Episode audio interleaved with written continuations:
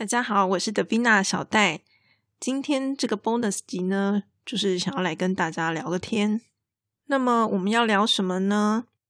是这个样子的，我想大家应该都知道，这个月月初的时候发生了一件令人遗憾的事情，就是呢，那个台铁的泰鲁格号因为这个施工车掉下来，导致火车出轨，然后在山洞里面死伤，非常的惨重。这样。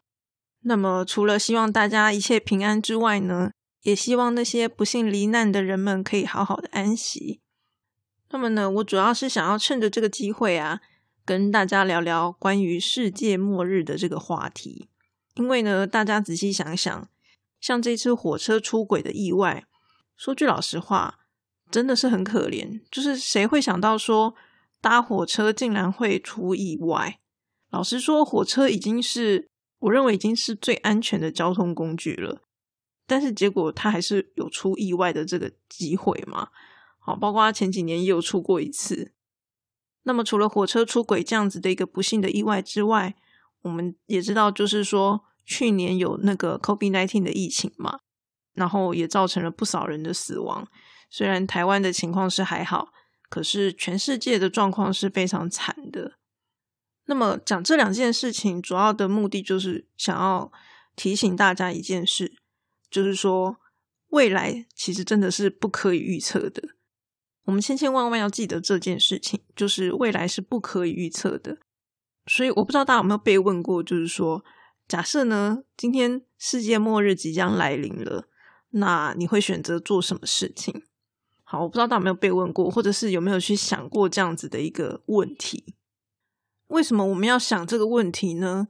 世界末日这件事情，它只是一个比方而已，因为我们谁也不知道某一个人会不会突然就不见了。就像呢，我有一个同学，好，他是我五专的同学，我们三十几岁还很年轻啊，但结果后来有一天他就突然暴毙身亡了，我们就收到他的死讯。所以说真的，谁也不知道会发生什么事情。就像那些搭上泰鲁格号的人。怎么会想到火车会出事呢？就它理论上是比我们开车到花东还要安全的才对啊。那么当然啦，我们可以去哦责怪，比如说施工单位啊，好各方面就是那些产生这些灾害的人，我们是可以去责怪他们没有错啦。但是对于那些呃家庭已经破碎的人来说，你们觉得他们真的会在乎这件事情吗？他们可能更希望的就是自己的亲人是活着的嘛，对吧？一定是这个样子的啊。所以我想要表达的是说，我觉得大家还是要常常去做一个，就是关于世界末日的一种想象练习。为什么呢？因为我们就是不知道未来会发生什么事，所以呢，宁可你就先做一些准备。简单来说就是这样。这当然不是说哦，我诅咒谁要就是往生之类的。不是这个意思的，而是说，像以我自己来讲，我就是随时做好死亡的准备。就是我今天如果突然挂掉了，我也不会有任何的遗憾。所以呢，我常常就会去想一件事情，就是说，诶，所以假设我今天突然死掉了，那有没有什么事情是我还没有处理，我会挂心的事情？那当然，家人的心情一定是会难过的，这不是你能够控制的。所以呢，我们要做的不是去。嗯，处理这件事情，而是说，比如说，好，我今天的财产会不会就是我挂了，我的家人也拿不到，好，类似像这样子。然后呢，假设哪一天突然我的老公走了，那我一定也是会很难过的嘛。可是我会不会有什么遗憾？我就会问自己这样子的一个问题。大部分的人在问说，诶，假设世界末日要来了，你会想要做什么？通常都会把焦点放在做什么事情上面，可是对我来说，我比较 focus 的是在于你的心情会是怎么样子的，就是说我们到底能不能去坦然面对这件事情，好，而不会有产生任何刚刚讲的遗憾，或者是那种愤恨的情绪。好，就像我小时候可能觉得大家都是坏人，好，所以我小时候就会觉得啊，世界末日好啊，好啊，就是。就是让大家全部这个 地球回归混沌吧的那种感觉。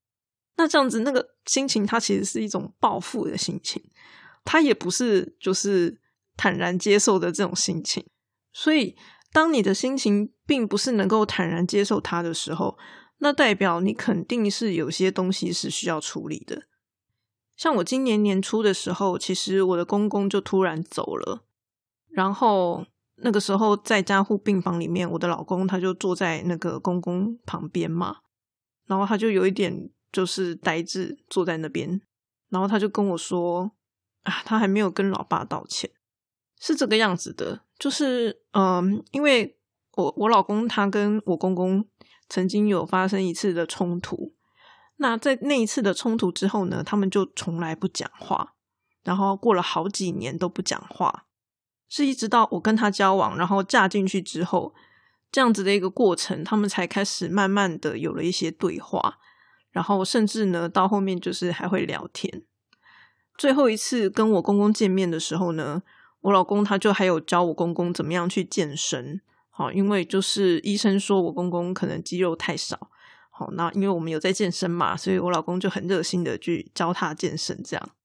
然后我听我婆婆讲，就是说到最近几年啊，每次离开这个公婆家的时候啊，我公公他都会很开心的，就是对我婆婆夸赞我老公多厉害什么之类，就觉得哇，他这个儿子真聪明啊之类的。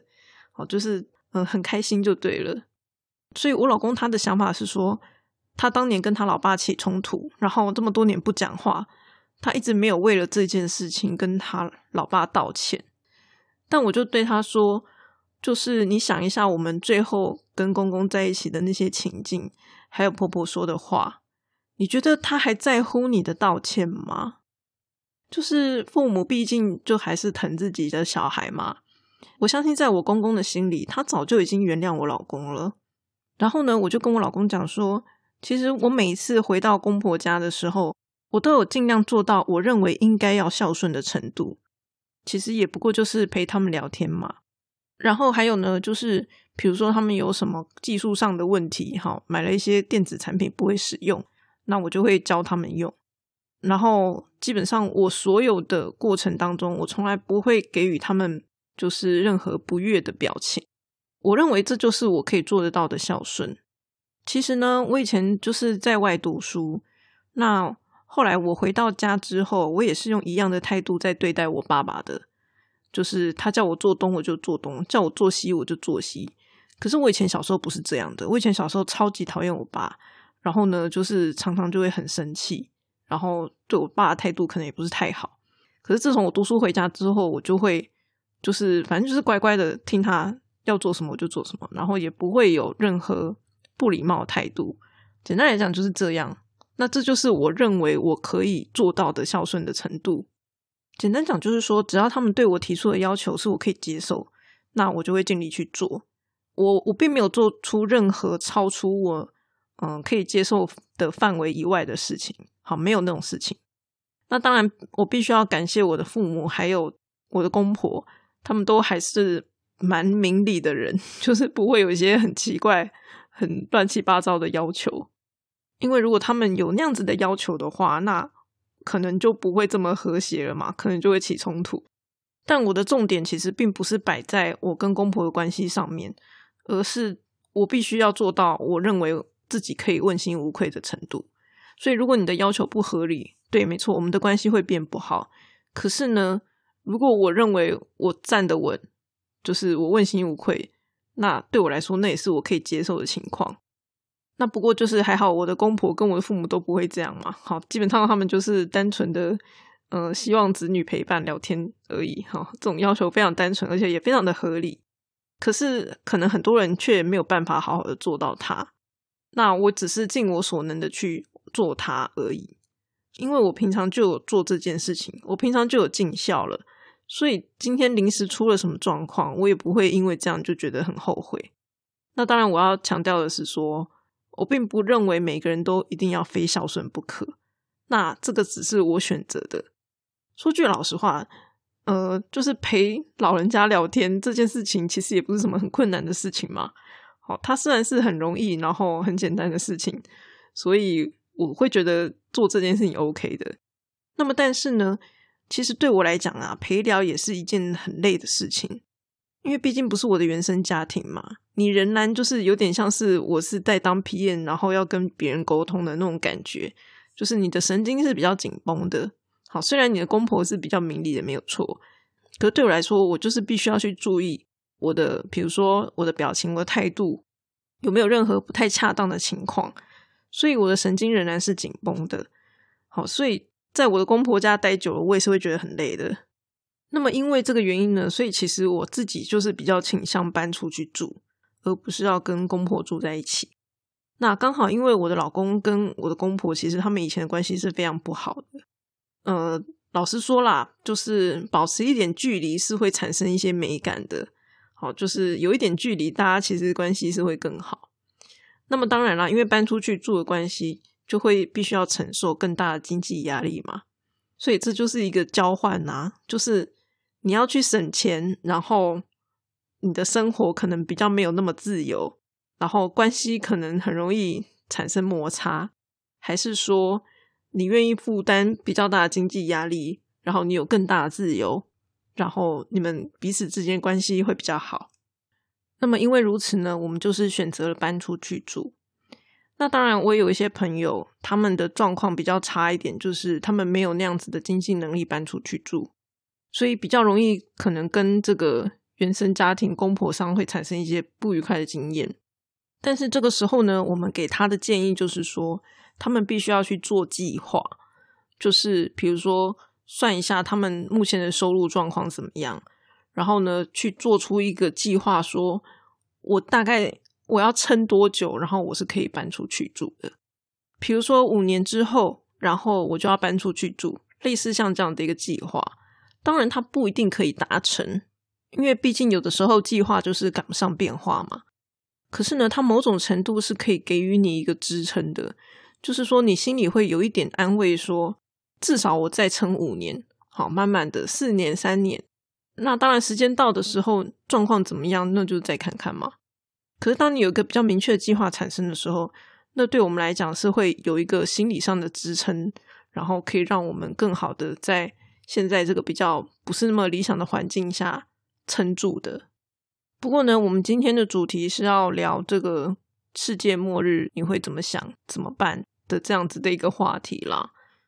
我今天主要就是想要跟大家分享一个观念，叫做把握当下。这样子的一个想法，基本上它是一个古老的智慧。好，这也不是我讲的，但是我认为我是一个实践者，就是我很努力的在实践这件事情。那么我其中一个实践就是说，当我在面对父母公婆的时候，我也就是把握当下，然后，然后因为我重视他们，所以呢，我就会尽力的去，呃，让他们至少在嗯跟我聊天的过程中，他是他们是开心的。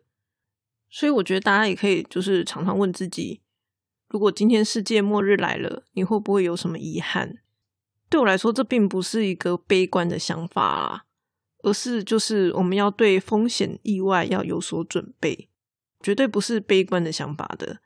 因为比如说像我刚刚讲啦，我随时准备好，就是突然走了也没有什么关系，我也可以接受。但是这并不代表我就是想要离开这个世界啊！我今天之所以会去跟我老公一起去健身，就是希望我们两个可以在一起，然后走得更加长远嘛。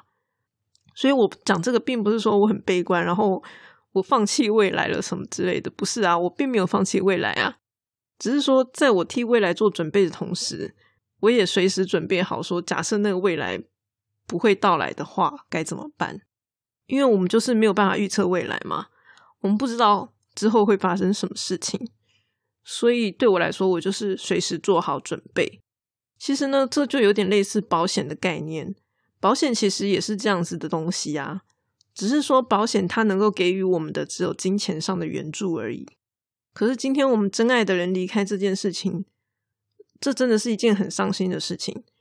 那个时候你还会在乎那个钱吗？我相信有些人跟我一样，可能其实并不会很在乎那些钱的。对我们来说，我们可能更在乎的是我们珍视的这些人。所以呢，如果我们可以早一点，就是。在所有的一切都没有任何改变的时候，就做好一些准备。那这样子，假设今天真的真的不幸发生什么事情的时候，我们也不会就是措手不及，然后让我们的内心有任何的遗憾。好啦，今天聊的话题有一点沉重，就是愿死者可以安息。那么我认为啦，想象世界末日快要来临这样子的一个事情呢，对我来说呢，是在实现就是把握当下这样子的一个哲学思想。那么以前呢，我在跟大家分享如何设定目标、如何做计划的时候，也有说过，就是我们要厘清现状嘛。那其实，在厘清现状的过程，它也是一种把握当下。老实说，是这样。然后上一集的时候，我跟大家聊到说，对我来说，我就是一直不断的在现实中挣扎，因为现实中有很多是我没有办法去改变的事情。那其实这某种程度也是一种把握当下。简单的来讲，我们现在所有的状况都是由过去所组成的。所以呢，其实我们对于现在能够做的事情是不多的，因为它是由过去所组成，但是我们没有办法去改变过去。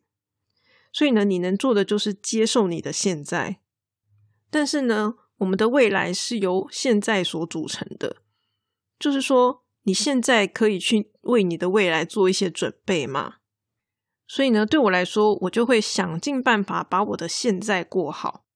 那么，当我现在过得很好的时候，我就会更进一步的去想象未来的各种可能性，然后呢，为这些各种可能性去做准备跟努力。那这样子的话呢，我就可以预期我的未来可能会更好，大概是这样子的一个概念吧。那么，像这样子的一些想法，它其实是比较偏向哲学思想的一些东西啦，所以就是跟大家做一个分享，提供大家参考。那今天就先聊到这里喽，我们下次再见。